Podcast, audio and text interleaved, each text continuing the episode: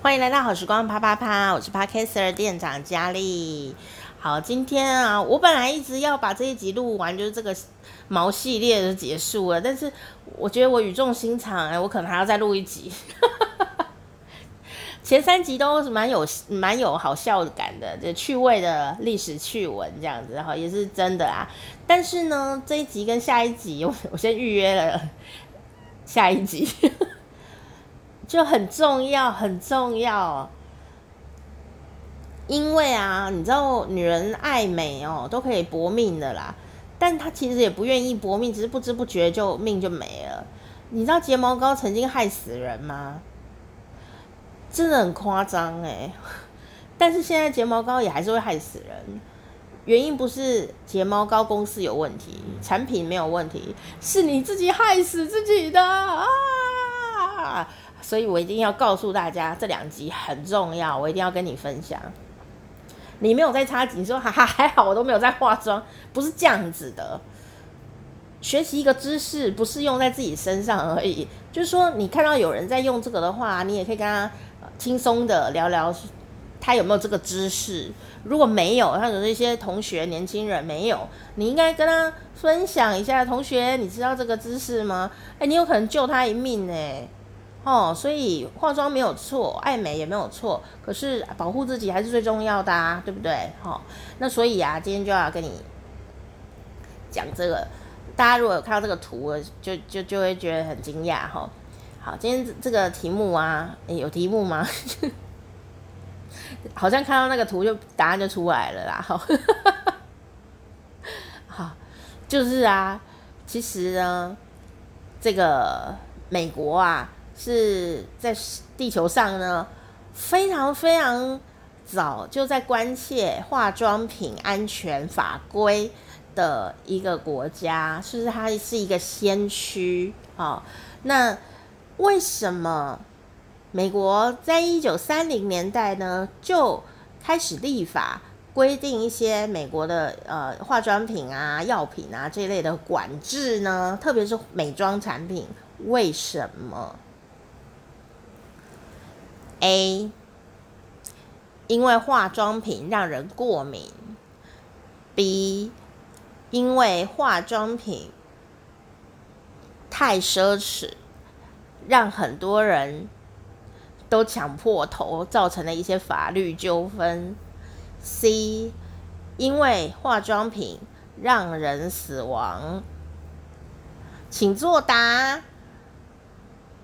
噔噔噔噔噔噔噔噔噔噔，我觉得这根本就是一个放水题啊！我不是一开始就讲。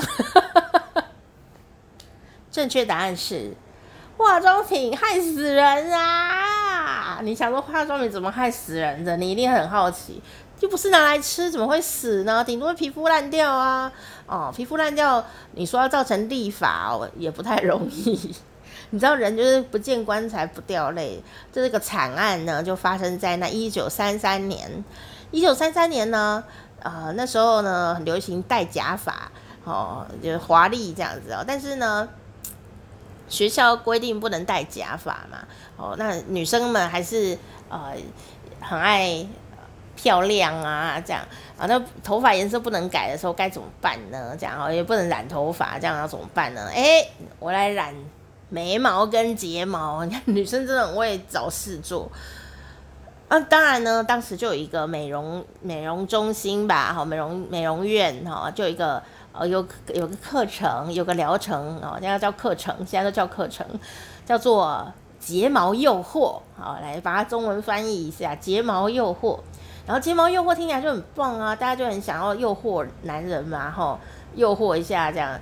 结果啊，就有去做，很多人都去做，很多人都做了这个睫毛诱惑的疗程以后呢，就开始发现有一些人呐、啊，好像会过敏。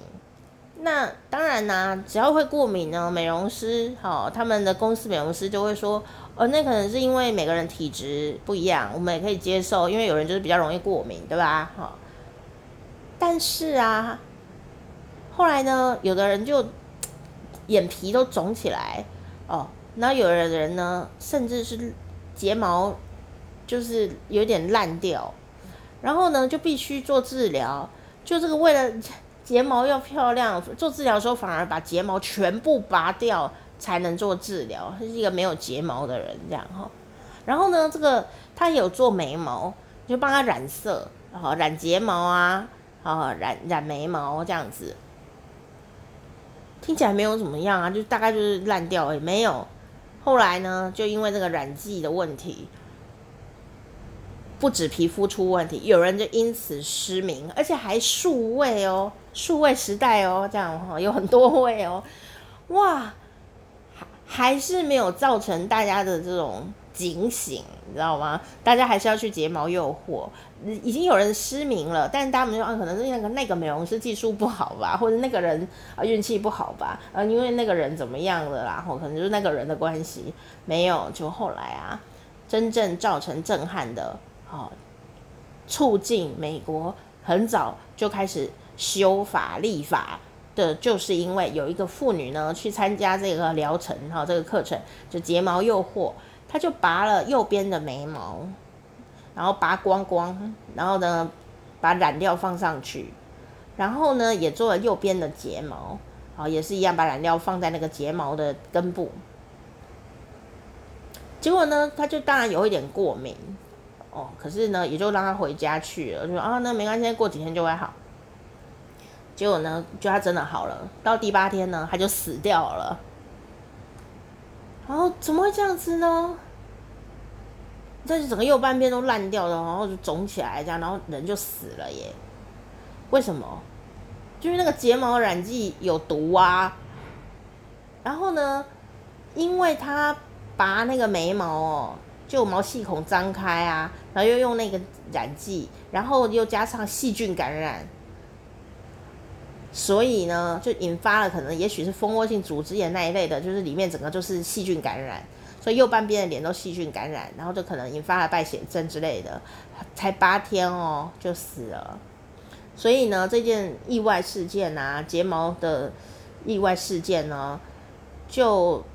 非常激烈的引发了妇女团体啊等等的啊，哦，就跟总统抗议啊，就要立法啊。所以美国非常非常的早就开始做这个呃化妆品啊的一个呃管理，好安全的管理，就是因为有这件事的发生，所以在一九三零年代呢，美国就已经开始关注这一类的法律议题哦，为了要保护人民。那当然呢，世界各地也都跟进了，所以我们现在呢，基本上。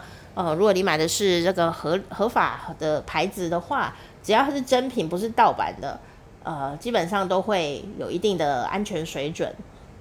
可是问题是啊，有时候不是这个的问题，有时候呢，产品本身很好，哎，所以你真的不能买假货哦。虽然可能用起来感觉好像没什么差，但是成分可能有差哦，你可能就会眼睛瞎掉，哎，真是太可怕了哈，真的。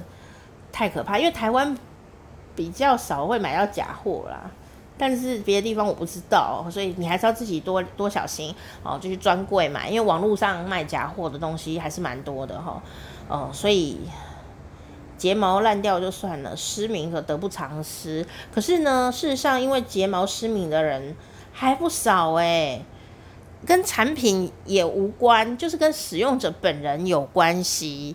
好，呃。先讲一个好了，你用那个睫毛产品有没有卸妆？